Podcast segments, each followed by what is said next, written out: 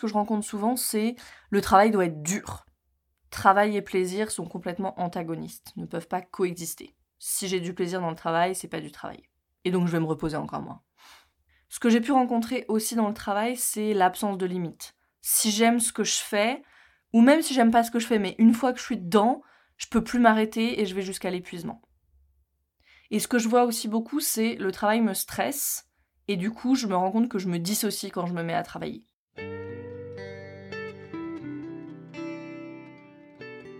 Bienvenue dans Pas de soucis, le podcast pour se libérer de l'anxiété avec Camille Thomas. Je suis Camille et avant d'être coach de santé, j'ai été une grande anxieuse.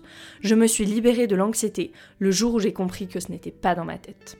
Pas de soucis, c'est le podcast pour celles et ceux qui sont fatigués par tout ce qu'ils ont essayé et qui savent qu'ils ont le pouvoir de guérir de l'anxiété naturellement. Alors si tu veux vivre sans anxiété et que tu as l'intuition qu'on ne t'a pas tout dit, ce podcast est pour toi. Je te retrouve tous les lundis pour explorer les pistes qui te permettront d'accéder au calme à l'intérieur de toi. Bienvenue dans ce troisième et dernier épisode de notre série sur l'attachement. Dans cet épisode, on va parler travail et repos. Je vais être sans filtre dans cet épisode parce que c'est un domaine où j'ai eu beaucoup de mal amener de l'harmonie dans ma vie. Je suis entrepreneur aussi, donc je vais te parler de tous ces sujets-là et je vais t'en parler du point de vue de l'attachement, du système nerveux et du trauma. Tu commences à avoir l'habitude. Pour commencer, je vais te rapporter ce que je rencontre souvent euh, en coaching avec mes clientes, avec mes clients sur euh, le sujet du repos et sur le sujet du travail. Alors sur le sujet du repos, ce que je rencontre souvent, c'est la culpabilité à se reposer. Euh, je me sens coupable et ou la croyance que le repos c'est une perte de temps. Il peut y avoir aussi le fait de vivre le repos comme un échec. Je suis un échec, je, devrais être capable de euh, go go go toute la journée et en fait je dois me reposer donc ça veut dire que je suis un échec. Ou il y a je me repose mais pour être plus productive. Donc en fait, je me repose pas pour moi ou pour me régénérer, mais pour être plus productive et pouvoir repartir de plus belle. Ça, c'est ce que je rencontre souvent sur le repos, la difficulté à se reposer. Et puis sur le travail, ce que je rencontre souvent, c'est le travail doit être dur. Travail et plaisir sont complètement antagonistes, ne peuvent pas coexister. Si j'ai du plaisir dans le travail, c'est pas du travail. Et donc je vais me reposer encore moins. Ce que j'ai pu rencontrer aussi dans le travail, c'est l'absence de limites. Si j'aime ce que je fais, ou même si j'aime pas ce que je fais, mais une fois que je suis dedans, je peux plus m'arrêter et je vais jusqu'à l'épuisement. On va voir pourquoi ça. Et ce que je vois aussi beaucoup, c'est le travail me stresse et du coup, je me rends compte que je me dissocie quand je me mets à travailler. Quand je me mets à travailler, faut que ça aille vite, je mets le mode rouleau compresseur en marche, je sens plus mon corps, euh, je sens que je respire plus pendant 2-3 minutes, le sympathique a complètement pris le relais, et en fait je suis dissociée à partir du moment où je commence à travailler. Et ça, c'est pas super agréable et ça a un gros impact sur la physiologie parce qu'on est juste dix fois plus fatigué. Donc je vais d'abord parler ici de l'attachement en lien avec le travail et je vais distinguer l'attachement dans le travail et avec le travail. Parce que pour moi, c'est un peu différent, où il y a des choses différentes qui peuvent se jouer euh, si tu es plutôt entrepreneur ou employé. Peut-être que tu as d'ailleurs les deux activités. Je vais parler des deux. Il y a des choses dont je vais parler pour une personne qui est plutôt employée et qui s'applique complètement quand on est entrepreneur et inversement. Donc écoute tout l'épisode, mais voilà, je distingue ici l'attachement dans le travail, donc l'impact de notre style d'attachement sur le lieu de travail et l'attachement avec mon travail. Donc je vais commencer avec dans le travail, l'attachement sur le lieu de travail, en lien avec les autres, en lien avec les tâches que j'ai à faire. Si tu as un style d'attachement plutôt anxieux, tu rencontres peut-être une ou plusieurs de ces problématiques. La première problématique, c'est que peut-être tu as du mal à te concentrer, ou qu'en tout cas, ton attention, elle est détournée hyper facilement dès que tu perçois une menace. Puisqu'un style d'attachement qui est pas sécure, c'est le résultat du trauma, la neuroception est erronée, et donc la menace est partout. La neuroception, on se souvient, c'est cette fonction de détecteur de menace de notre système nerveux qui capte en permanence notre environnement, et ça, on ne le fait pas de façon consciente. Hein. Et donc, si j'ai une neuroception erronée, on parle aussi d'une neuroception de danger, tu as très certainement un biais négatif. Par exemple, tu reçois l'email d'un client et c'est forcément pour se plaindre. Ou euh, ton boss euh, ne t'envoie pas l'accusé de réception du mail et ça veut dire qu'il est déjà en train de chercher à te remplacer. Etc. etc. Tout est une menace en fait. Tu vois euh, trois collègues ensemble à la pause café, c'est forcément qu'ils parlent de toi. Tu as compris le mécanisme. La deuxième problématique, ça peut être que c'est très difficile, ça peut être très difficile de fixer tes limites. Pourquoi? Parce que juste l'idée de dire non, et en plus quand il y a de la hiérarchie, c'est encore plus difficile, l'idée de dire non te terrifie. Et même peut-être qu'il n'y a pas besoin de hiérarchie. Peut-être que c'est même une... dès qu'un collègue demande un service, etc., c'est oui, c'est oui, c'est oui, et le non est très difficile. Ça, j'en parlais beaucoup à ma sœur qui travaille dans une grosse boîte à Paris, qui parfois finit à 20h, c'est arrivé 23h parfois même, qui au début répondait aux mails le week-end. Et ça, c'est pas ok. C'est notre société qui nous fait croire que c'est ok. Ici, je vais vraiment être opinionnée, mais c'est pas grave. Moi, je suis entrepreneur, je l'ai toujours été, donc je travaille pour moi, donc c'est bien différent et on va voir que ça amène son lot de challenges aussi, surtout euh, en lien avec, avec l'attachement euh, avec le travail. Mais il n'y a aucune bonne raison qui justifie que je travaille plus que de raison et que je sois sans cesse en train de dépasser les capacités de ma physiologie. Il n'y a aucune raison valable qui passe avant ta santé physique ou mentale. Et on est dans une société qui nous assène le contraire, de tous les côtés. Je te conseille vraiment sur ce sujet le livre de Gabor Maté, The Myth of Normal.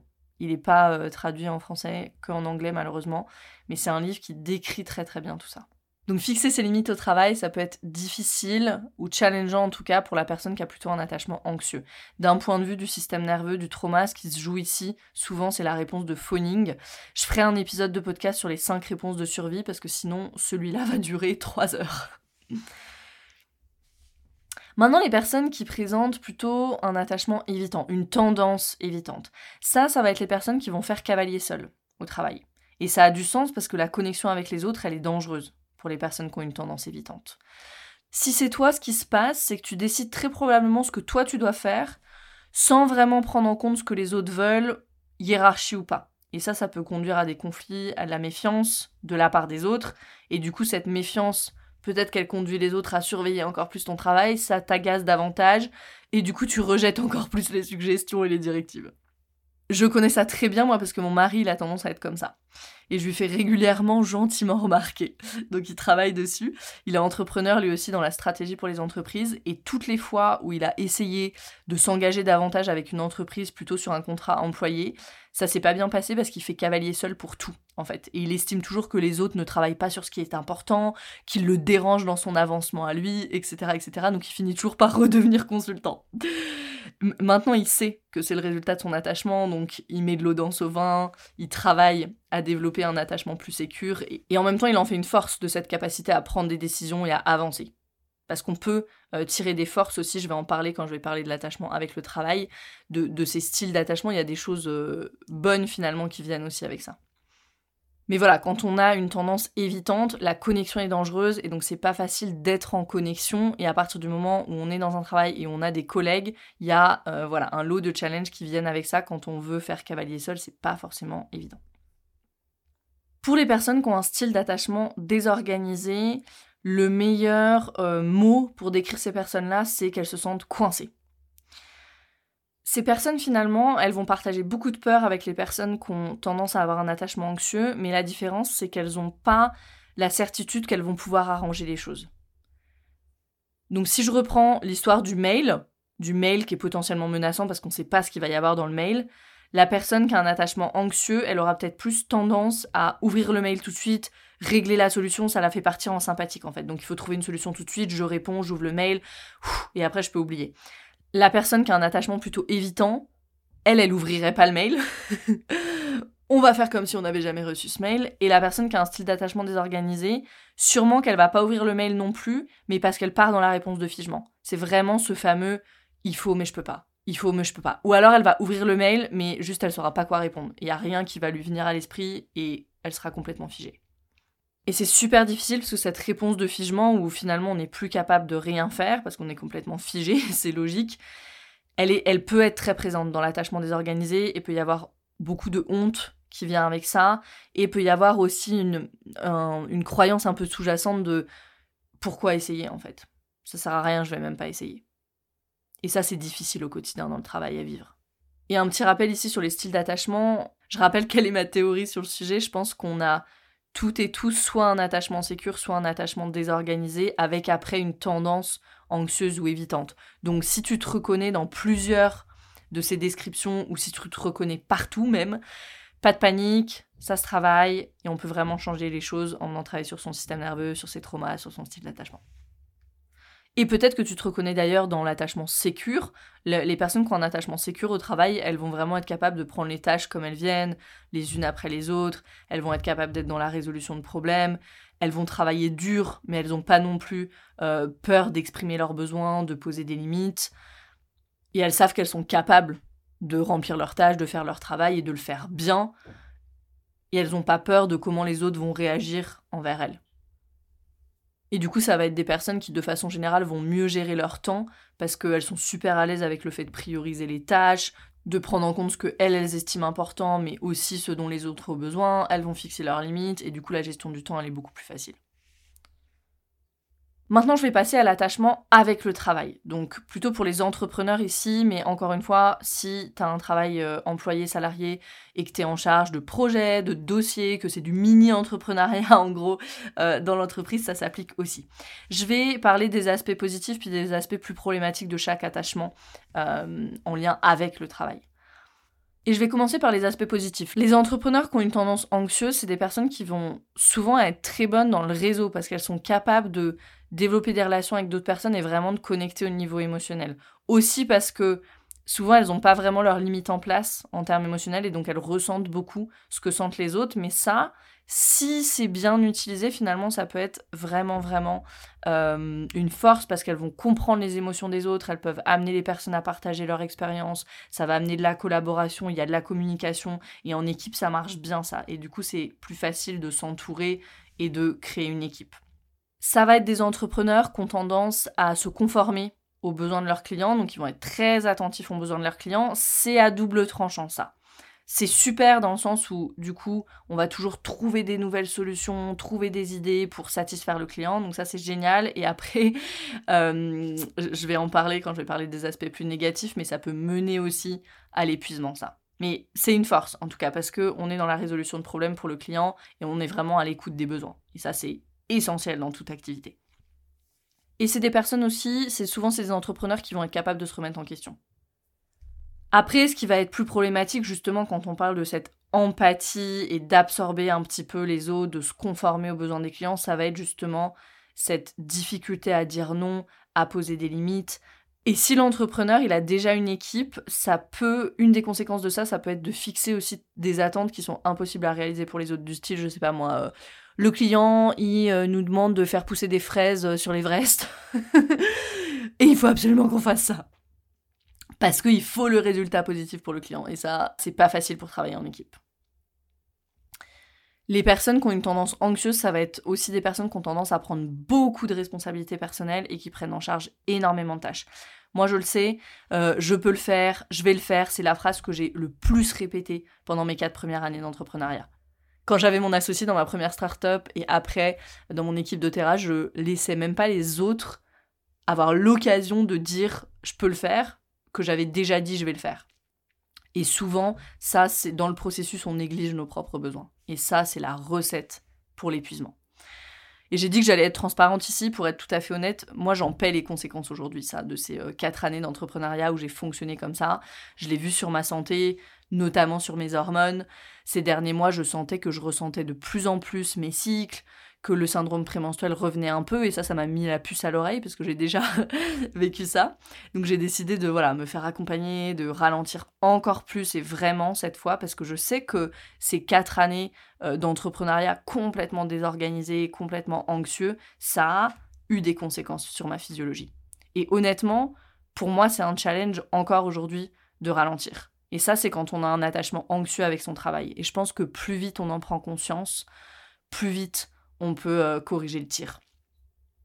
Et pendant hyper longtemps, moi, j'avais l'impression que si je lâchais pendant deux jours, tout le business allait s'écrouler. Si je lâchais pendant un week-end, que j'ouvrais pas mon ordinateur un week-end, tout allait s'écrouler. Je me souviens euh, que j'habitais encore à Paris et que quand je partais à Paris, même chez une amie, prendre le café, je partais pour 2-3 heures, je ne partais jamais sans mon ordinateur portable. C'était le au cas où, tout le temps. Et c'est hyper difficile à vivre ça. Parce que les personnes qui sont pas entrepreneurs, honnêtement, ont beaucoup de mal à comprendre, te disent de te reposer, que, que t'as une tête horrible, que t'as l'air fatigué, et toi t'as juste l'impression que mais prendre une semaine de vacances, ça reviendrait à jeter à la poubelle tout ce que t'as fait pendant les derniers mois, voire les, dernières années en fait. Et c'est hyper intéressant ça, parce que j'ai creusé un peu le sujet, je me disais, mais comment ça se fait que les, les autres, les personnes qui sont pas entrepreneurs, peuvent pas forcément comprendre? Et en cherchant un peu, j'ai trouvé une étude finlandaise de 2019 sur le parallèle justement entre l'attachement de l'entrepreneur à son projet et l'attachement du parent à l'enfant. Je vous lis quelques lignes de l'abstract de l'étude. L'étude dit Nous constatons que les entrepreneurs et les parents montrent des signes similaires de lien affectif, que la confiance en soi joue un rôle dans le style de lien et que le degré auquel les, les entrepreneurs incluent leur entreprise dans le soi et auquel les parents incluent leurs enfants dans le soi influence leur capacité à faire des évaluations critiques. Nos résultats suggèrent que le lien affectif est similaire pour les entrepreneurs et les parents. Et ça, c'est super intéressant parce que j'ai évolué euh, beaucoup dans le monde de l'entrepreneuriat et dans les startups, et on entend souvent les entrepreneurs dire ça. C'est mon bébé. et là, il y a une étude qui nous montre que c'est vrai. Et ce que ça suggère aussi, c'est pas dans l'étude parce que c'était pas son objet, mais c'est donc que notre style d'attachement détermine la relation qu'on a à notre activité. Et donc pour moi, c'est intéressant de voir que ce qui n'était que du vocabulaire que j'avais entendu, en fait, est corroboré par la recherche. Parce que quand on monte son projet, et ça peut être aussi pour quelqu'un qui est salarié, qui prend hyper à cœur les dossiers qu'il a en charge ou les projets dont il a la charge dans l'entreprise, hein, ça peut s'appliquer aussi. Euh, là, notre style d'attachement va avoir énormément de conséquences.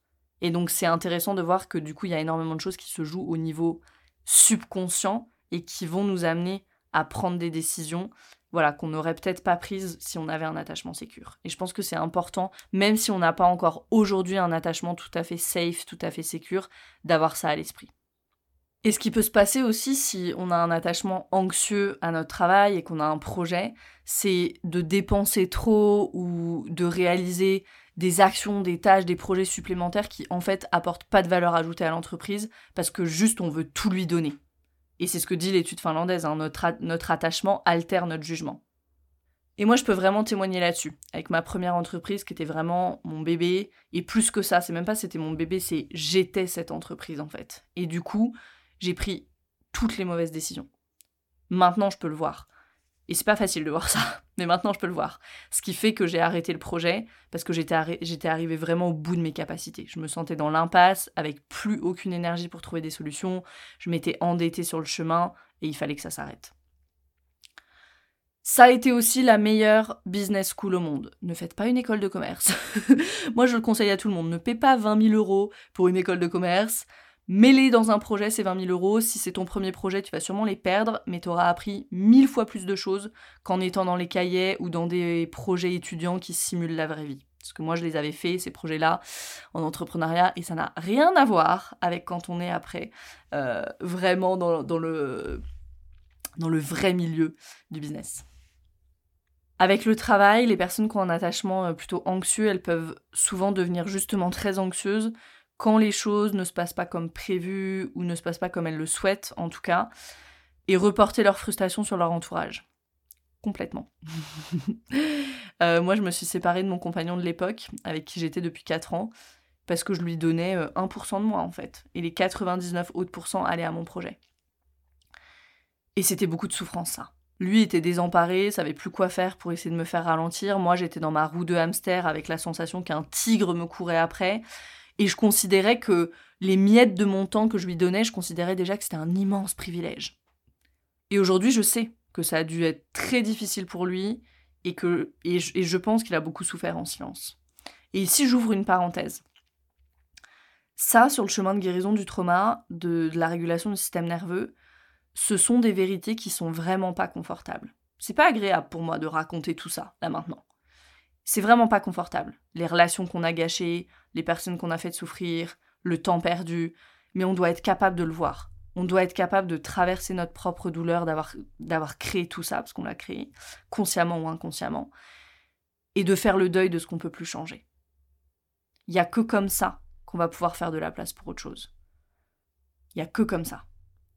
Et après, quand on a avancé un petit peu plus sur notre chemin et qu'on peut réaliser, qu'on peut se rendre compte de cette autre chose qu'on a réussi à créer, là, on peut être fier, on peut avoir de la gratitude. Moi, l'harmonie que j'ai créée pour moi-même aujourd'hui, elle n'est pas encore parfaite, mais elle est à des années-lumière de ce qu'elle était il y a 3-4 ans.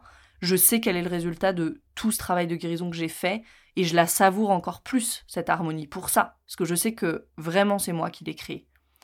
Et je me donne de la compassion en même temps pour ce que j'aimerais encore améliorer et ce qui reste encore. Il y a des choses qui restent encore un challenge pour moi. Je parlerai de la difficulté à se reposer après. Maintenant, allons vers l'attachement évitant. Les personnes qui sont plutôt évitantes, alors en lien avec le travail, les entrepreneurs évitants, de quoi est-ce qu'ils peuvent faire une force? Ils peuvent travailler sans relâche, souvent. Ces personnes-là, elles arrivent à travailler sans relâche pour obtenir les résultats nécessaires, coûte que coûte. Et c'est normal parce que ces personnes-là, elles sont souvent déconnectées de leur corps, donc elles portent pas attention à leurs besoins. Euh, tu sais, c'est la personne dans ton espace de coworking qui est là pendant 16 heures et qui enchaîne les cafés. souvent, c'est une personne qui a tendance à être plutôt euh, évitante. Mais c'est des personnes aussi, vu qu'elles font plutôt cavalier seul, elles sont très conscientes de, leur, euh, de leurs compétences, elles travaillent très bien de manière indépendante, donc ça, ça peut être des forces. Elles vont être très logiques, elles vont utiliser, voilà, des données, des choix stratégiques pour rationaliser les décisions. Et c'est normal parce que les personnes à tendance évitante, elles opèrent plutôt depuis le cerveau gauche.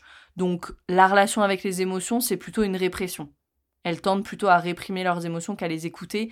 Et donc pour elles, c'est pas euh, leur intuition, mais c'est plutôt les chiffres, des recommandations stratégiques qui vont guider leurs décisions. Et il y a des avantages à ça dans le business. Après, bien sûr, ce qui peut être difficile, c'est quand on arrive à ce stade de l'entrepreneuriat ou à ce stade du projet où on a besoin de s'entourer. Et là, c'est difficile. Pourquoi? Parce que la personne évitante, elle va valoriser plutôt ses propres opinions, ses propres pensées, sa propre vision plutôt que les idées des autres, par exemple. C'est ce que je disais tout à l'heure euh, avec mon mari. Elles peuvent être très critiques des autres aussi, donc ça peut être pas forcément facile de s'entourer. Euh, moi, j'avais ça. Hein clairement au début j'aurais voulu cloner une Camille. et j'ai beaucoup travaillé là-dessus pour pouvoir déléguer. Et c'est encore work in progress pour moi ça. Ce qui est challengeant pour l'entrepreneur plutôt évitant, c'est vraiment tout ce domaine des relations. C'est pour ça qu'il a du mal à déléguer, parce que la confiance est difficile et c'est normal, hein, la connexion est dangereuse, encore une fois. Euh, et les personnes, du coup, avec qui on travaille, si on est entrepreneur, elles peuvent avoir l'impression de ne pas être assez valorisées, appréciées ou soutenues, parce que l'entrepreneur évitant, en fait, il voit pas la nécessité d'entretenir des relations au-delà de ce qui est strictement nécessaire pour le business. Et c'est normal parce que lui, il se sent pas safe dans les relations, donc il va pas euh, aller boire un café après le travail, faire du team building, du machin, du truc. C'est pas du tout quelque chose qui est safe pour lui ou pour elle. Et je vais partager mon expérience personnelle ici. C'est hyper intéressant, ça, ce sujet euh, des relations. Quand j'ai lancé mon activité, j'ai lancé mon activité de coaching de santé et j'ai lancé mon activité d'Otera en même temps. Donc dans le coaching, j'avais des clients et avec doTERRA, j'ai rapidement eu des partenaires business, donc d'autres femmes qui sont lancées avec moi dans l'activité. Et maintenant, avec ce que je sais sur l'attachement, je vois qu'avec mes clients, j'étais plutôt anxieuse à répondre à toutes leurs attentes, à poser aucune limite, à répondre de jour comme de nuit. Et avec mes business partners doTERRA, c'était très différent, j'étais beaucoup plus dans l'évitant en mode euh, si elles le veulent vraiment, elles doivent se débrouiller toutes seules. Euh, je pense qu'elles se sentaient vraiment pas soutenues. Je célébrais pas leurs petites avancées parce que pour moi c'était pas ce grand truc qui en aurait valu la peine et j'avais pas envie de passer plus de temps avec elles que nécessaire et je peux voir ça maintenant en fait. Et il y a tellement de moments où j'étais fatiguée, j'étais frustrée à cause de ça. Je m'étends un peu ici et je partage vraiment mon expérience le plus possible sans filtre parce que je pense que c'est vraiment important d'entendre ça. Je sais qu'il y a beaucoup d'entrepreneurs qui m'écoutent. Et aujourd'hui, oui, j'ai un compte Instagram avec du contenu de qualité, j'ai un nombre d'abonnés qui augmente régulièrement, j'ai des personnes sur ma liste d'attente. Mais ça n'a pas toujours été comme ça. Et avant ça, il y a eu 4 ans d'entrepreneuriat qui ont été des montagnes russes. Et franchement, c'est peu de le dire. C'est peu de le dire. Et je le disais, j'en paye les conséquences sur ma physiologie aujourd'hui. Et d'ailleurs, mon activité, elle a commencé vraiment à décoller quand j'ai commencé à travailler avec les parties de moi, quand j'ai commencé à travailler sur mon système nerveux, à, développer un attachement sécure. Et je pense que c'est pas un hasard. C'est pas un hasard. Ça fait 30 minutes que je parle des conséquences d'un attachement qui n'est pas sécure sur mon activité, donc clairement, ça a un lien. Et je dis pas ça pour décourager qui que ce soit, mais au contraire pour t'encourager à continuer. Pour rappeler que le overnight success, ça n'existe pas, le succès en une nuit. Et ça, on le rappellera jamais assez. Jamais assez, parce que je sais qu'il y a des moments de découragement quand on est entrepreneur. Et ce que j'aimerais t'encourager aussi, c'est vraiment à travailler sur ton système nerveux. Parce qu'une fois que tu as ça en place, que tu as un attachement plus sécur et un système nerveux, peut-être qui n'est pas complètement régulé, mais avec qui tu peux travailler beaucoup plus, qui est beaucoup plus souple, quand tu as ça en place, les choses, elles sont tellement plus fluides, tellement plus faciles. Et mon troisième rappel, c'est que t'es pas seul. vraiment, vraiment, tu n'es pas seul. J'en viens à l'attachement désorganisé, plutôt dans l'entrepreneuriat. Euh, ça, ça va être les personnes qui vont pas qui vont avoir du mal en tout cas à prendre des décisions importantes dans leur business. Pourquoi? Encore une fois, c'est des personnes qui appuient sur le frein et l'accélérateur en même temps, donc souvent elles sont figées.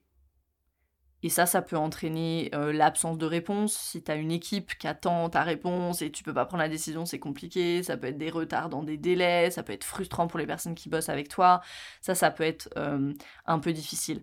Les personnes qui ont tendance à être désorganisées, elles vont, ça va être des entrepreneurs qui sont souvent hyper critiques envers eux-mêmes. C'est pas cette remise en question constructive, c'est vraiment hyper critique envers eux-mêmes, le syndrome de l'imposteur 200%, qui se sentent euh, en décalage, inadéquat par rapport aux autres et qui vont vraiment avoir du mal à ramener cette confiance en eux.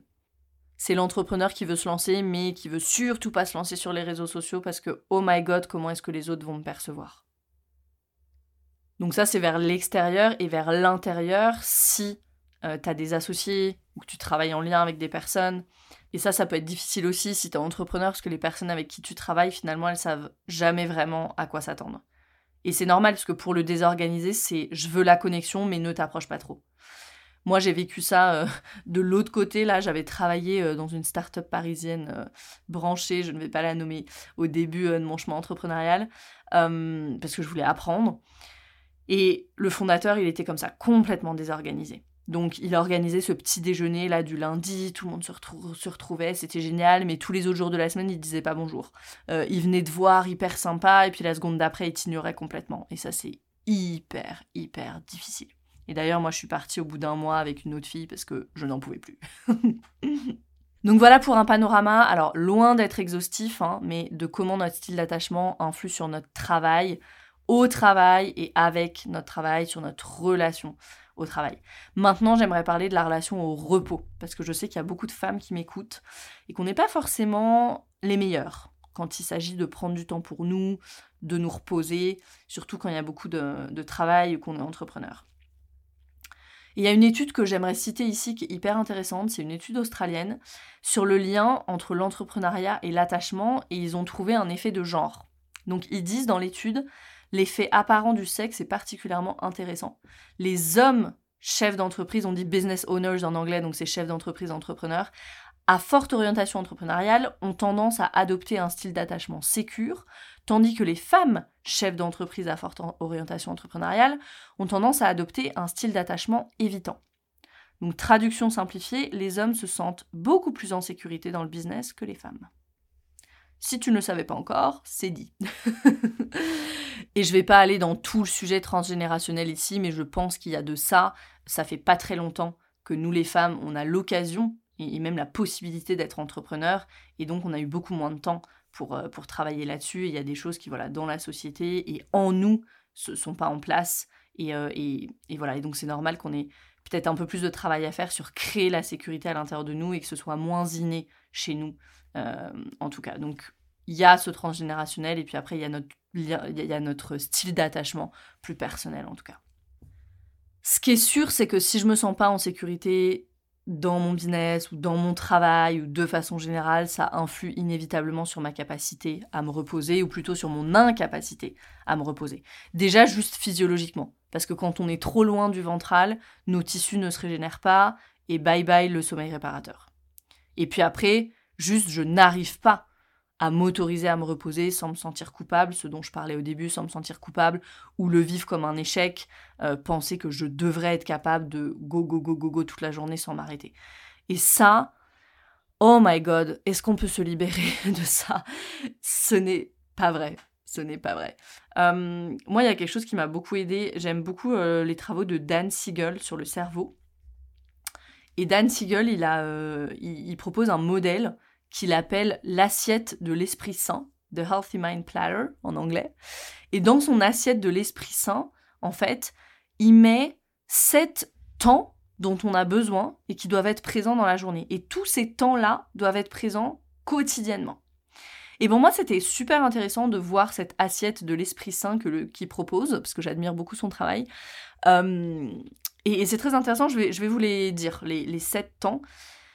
Il y a le temps de sommeil, il y a le temps d'activité physique, il y a le temps de concentration, il y a du temps time in, donc du temps à l'intérieur de soi. Il y a du temps, le downtime, ce qu'il appelle le downtime, donc le temps de repos en fait, où on ralentit, le temps de jeu et le temps de connexion. Et moi, quand j'ai vu ça, j'étais là, ok, genre en fait, moi, euh, du temps de jeu, il n'y en a pas beaucoup, du temps de connexion, il y en a, mais le temps à l'intérieur et le temps de repos, en fait, c'est ensemble pour moi. Genre le temps de jeu de repos et le temps à l'intérieur de moi, genre je tends à tout mettre en un temps. Donc en fait, il me manque trois de ces temps. Et tout ça, ça doit être séparé. En fait, le temps que je passe à l'intérieur, c'est pas le temps de repos, c'est pas la même chose. Donc je dois me donner en plus du repos. Donc voilà, je mettrai dans les show notes le lien vers ce Healthy Mind Platter, mais je trouvais ça très intéressant et moi, ça m'a beaucoup aidé à me libérer de cette culpabilité du repos. Et ce que je veux souligner, ce sur quoi je veux insister, c'est que si tu as du mal à te reposer parce que tu as réalisé que tu as un attachement anxieux au travail, qu'il y a une partie perfectionniste de toi qui est très forte, qui est très présente, que tu n'arrives pas à ralentir parce que tu as réalisé euh, que tu es dans l'addiction émotionnelle, que tu es shooté au cortisol, etc., etc. C'est pas facile et surtout ça sera pas agréable de se reposer, en tout cas au début. Et ça c'est vraiment important. Il y a une énergie qui vient avec les choses. Et l'énergie qui vient avec le repos, quand le repos c'est pas familier ou que c'est associé à une croyance très ancrée en moi que par exemple je mérite le repos une fois que j'ai tout terminé, ce qui n'arrive jamais, surtout si t'es entrepreneur, mais même si t'es maman, on sait que ça n'arrive jamais. Le repos est une menace et du coup quand je vais essayer de me reposer, je vais partir en sympathique, voire en dorsale. Et, je vais, et si je suis en sympathique, je vais avoir toutes ces pensées activantes. La to-do list, euh, les ruminations sur ce que j'ai fait, ce que j'ai pas fait, ce que j'ai dit, ce que j'ai pas dit, ce que j'aurais dû dire à la place, etc. etc. Il faut comprendre ici le rôle de ces pensées. Le rôle de ces pensées-là, c'est de te garder en sympathique, puisque c'est l'état dans lequel est ton corps. Le cerveau, il fait que créer une histoire pour matcher notre physiologie. Le cerveau, il se dit, ok, vu tout ce que je sens qui remonte du nerf vague, là, la physiologie est activée, ça veut dire qu'il doit y avoir danger. Donc il faut que je la garde en mouvement. C'est pas le moment. Donc je vais lui proposer toutes ses pensées, il y en a bien une qui va la faire bouger. C'est ça qui se passe à l'intérieur. Et donc ici, ça sert à rien de changer nos pensées, ça sert à rien de se dire oui, le repos est important, etc., etc. Ça peut être utile de le savoir, mais une fois que j'ai régulé un petit peu mon système nerveux, quand j'ai dit que là, les travaux de Dan Siegel, ça m'avait beaucoup aidé, j'avais fait toute cette régulation du système nerveux avant. Donc ici, ce qu'il faut essayer de faire, c'est de matcher sa physiologie. Ok, si je sais que je suis en sympathie, qu'est-ce que je peux faire? Je vais me mettre un peu en mouvement. Euh, peut-être que je peux utiliser la musique. Moi, j'utilise beaucoup la musique personnellement pour passer d'un état à l'autre, ça m'aide énormément. Est-ce que euh, je, je me crée un endroit dédié au repos? Avec plein de signaux de sécurité, avec plein de choses que j'aime, sur lesquelles je peux laisser mes yeux se poser, et ça, je sens que c'est utile et que ça calme ma physiologie. Est-ce que j'écris tout ce qui émerge dans ma tête. Euh, quand j'ai cette to-do list là qui vient dans ma tête, tout ce que j'ai à faire, je l'écris comme ça, au moins je, vide un petit, peu, euh, un petit peu ma tête, etc., etc. Trouve ce qui marche pour toi ici. Il faut que tu trouves ce qui marche pour toi. Et puis il faut que tu travailles avec les parties de toi. Celles qui nous empêchent de nous reposer, souvent c'est les parties de nous qui sont nos managers. Ok, je te renvoie à l'épisode sur les parties de nous euh, si tu as besoin de te rafraîchir là-dessus. C'est nos managers pour qui souvent il y a des risques énormes à ce qu'on se repose, à ce que le travail soit facile, plaisant, à ce qu'on ait nos limites en place dans le travail. Et souvent nos managers, ils ont des visions extrêmes. Pas toujours, mais souvent. Moi, j'avais deux managers en particulier. Il y en a, il y a une partie de moi qui pensait que j'allais être rejetée, en fait, si je ralentissais et que je produisais pas du travail tout le temps, tout le temps, que j'allais être rejetée et que le résultat, ça allait être que j'allais dormir sous un pont il y avait une autre partie qui avait la croyance que je devais gagner le droit de vivre en travaillant. Donc, je te dis ça pour montrer qu'il y a toujours un risque pour ces parties nous, même pour quelque chose d'aussi innocent que je vais me poser 15 minutes entre deux activités. Pour moi, il y avait l'abandon, il y avait la pauvreté, il y avait la croyance que j'avais pas le droit de vivre si je me reposais. C'est des, des enjeux qui sont énormes. énorme. Et c'est le niveau d'intensité qu'il y avait dans ma physiologie. Donc voilà, c'est vraiment important de trouver ce qui marche pour toi. Ça peut être de planifier le repos, ça peut être de le vocaliser, de communiquer dessus avec ton partenaire. Euh, voilà, moi c'est quelque chose que je fais beaucoup. Trouve ce qui marche pour toi. C'est vraiment important parce que cette incapacité à se reposer, c'est un des plus grands obstacles à la régulation du système nerveux. Cette régulation du système nerveux, elle implique un ralentissement. Elle nous oblige à ralentir. On ne peut pas être go go go go go tout le temps et réguler son système nerveux. Ça, pour le coup, c'est antagoniste. À un moment donné, ça va l'être. Mais il y a certaines choses à guérir avant même de pouvoir se reposer. Et si tu n'arrives pas à te reposer, tu le sais, tu le sens ça, qu'il y a certaines choses à guérir avant de pouvoir se mettre vraiment au repos. Ces étapes, c'est celles qu'on traverse dans mon programme de coaching, Arise. Et, pour moi, c'est tellement magnifique de voir mes clientes traverser ces étapes, arriver de plus en plus à écouter leur physiologie, à savoir que oui, elles ont besoin de plus d'harmonie dans le travail-repos, qu'il y a des choses qui sont pas super en place là à cet endroit-là, à voir ça et à créer assez de sécurité dans leur système nerveux pour pouvoir se donner ça et pour la créer cette harmonie. Donc je vais terminer pour aujourd'hui cet épisode. Si c'est un travail que tu veux faire, rejoins la liste d'attente. Prochaine session de Arise le 6 mars. Merci de m'avoir écouté. Si tu des amis entrepreneurs ou que, qui tu sais ont des difficultés dans leur travail, s'il te plaît, Partage-leur cet épisode, j'aurais tellement aimé savoir ça, moi, il y a 5 ans, quand je me suis lancée en tant qu'entrepreneur, pour pouvoir être dans le siège conducteur de mon activité, prendre des décisions qui n'auraient pas du tout été les mêmes. Donc si ça peut aider quelqu'un euh, à commencer ce travail, j'ai énormément de gratitude pour ça, et j'ai énormément de gratitude pour toi qui partage cet épisode. Merci infiniment, à très vite, et on se retrouve la semaine prochaine.